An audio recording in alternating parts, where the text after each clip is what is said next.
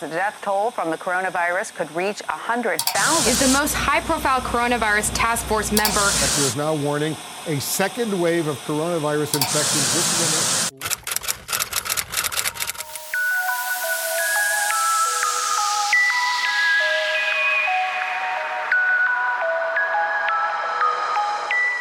While we are dealing with this global pandemic, more and more Colombian entrepreneurs are taking action to address the crisis and ease the effects of COVID 19 in our country. At ProColombia, we want to express our solidarity with all the countries that are facing the challenges of this crisis.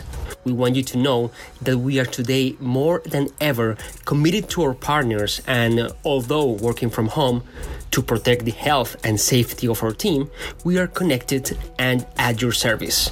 Colombia is a resilient country which identifies opportunities amid difficulties. With the necessary precautions, we want our project to continue. Welcome to Why Colombia, a special edition called Ambassadors of Business Solidarity.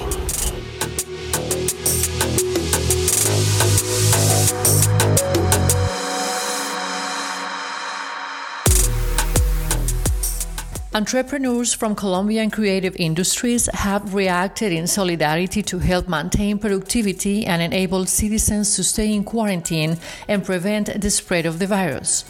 Companies such as Rappi, Platzi, Esteroteque, Mi Águila, Truora, World Tech Makers, Torre, SMT, and uh, Frubana are part of the first generation of the ambassadors of 4.0 industries, also known as tech or digital ambassadors, led by the country brand Colombia and ProColombia to stimulate the arrival of more foreign direct investment to the digital enterprises of the country and train other entrepreneurs to help them formalize their business ideas and entrepreneurial skills.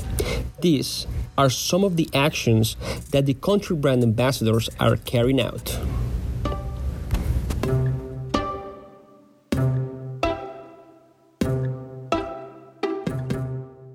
Freddy Vega is the founder and CEO of Platzi, the largest online technology education platform in Latin America, with more than a million students over 22 different countries.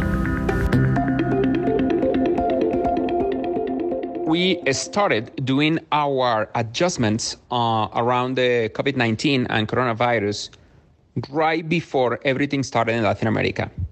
Christian, my co founder, was in Taiwan in January and he saw how everything started to unfold in the Asian ecosystem. He was witness on the decisions that Taiwan did the early quarantine, the testing, the masks, and everything else. So when he came back from Taiwan uh, in late January and early February, he started preparing the company for everything that needed to happen. The first thing that we did was that we closed our offices. We sent everybody to work remote. At first, we implemented a flexible policy where everybody could work remotely without letting anybody know, just as a decision, as a personal decision. And eventually, uh, on late February, before all the Latin American countries started an official quarantine, we implemented our own official mandatory work from home um, order. Since then, we've been optimizing the whole company for remote work. Thankfully, we were already flexible, so that has been working. We also created an internal document on how to react and how to send uh, at home doctors to our employees when they showed symptoms. At this point, we cannot do that anymore because all doctors are engaged, but back then, it was a very good and fast way to understand if someone at the company had the coronavirus. We have been trying to cover all kinds of medical expenses, and also we allow them to take any furniture from the office to the to their houses, because that way we were able to ensure their um, their work quality. Last thing that we did was to increase the internet speed of each one of our employees. We paid that from the company's pocket, but it's really not that much. And it does a huge difference to the quality of the work from our employees. Truora created a platform for verification of persons who are authorized to circulate during preventive isolation. Daniel Bilbao, CEO and founder of Truora, explains us how it works. Truora is helping the Colombian government via Impulsa uh, with insights on best practices learned from the COVID related transit permit. What we did was help build a solution um, that allows citizens or companies to be able to say which uh, of their employees are able to um, travel during the COVID period. And with those learnings, we're passing it over uh, to the Colombian government so they use it for the local app. Additionally, we're working with a few local governments, uh, Barrancabermeja and a couple of others on the pipeline, um, to create an even deeper um, software so that they can better control uh, who will be able to be on the streets uh, and who will not.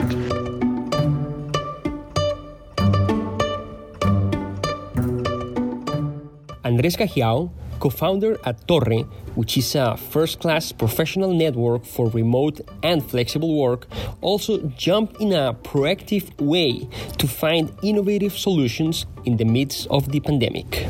During this pandemic, at Torre, we have focused our entire energy into finding ways to reactivate our economies.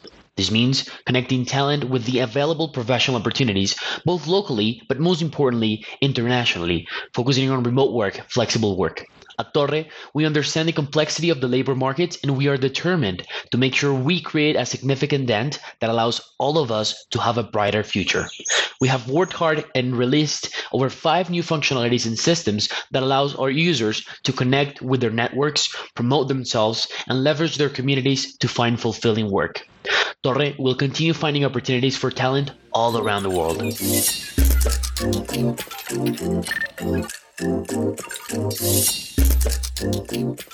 Paola Garcia, Vice President of Investment at ProColombia, highlighted why Colombia is a resilient country that turns difficulties into opportunities to grow and to move forward. This first generation of Colombian tech ambassadors is part of ProColombia's vision to position Colombia as a world class destination for innovation, entrepreneurship, and investment.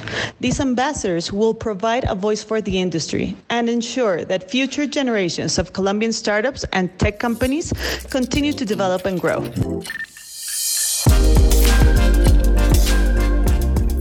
Grow with passion, energy, innovative ideas, putting into plan and action to succeed.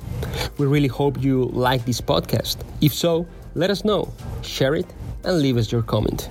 This is Why Colombia, ambassadors of business solidarity in Colombia. Until the next one.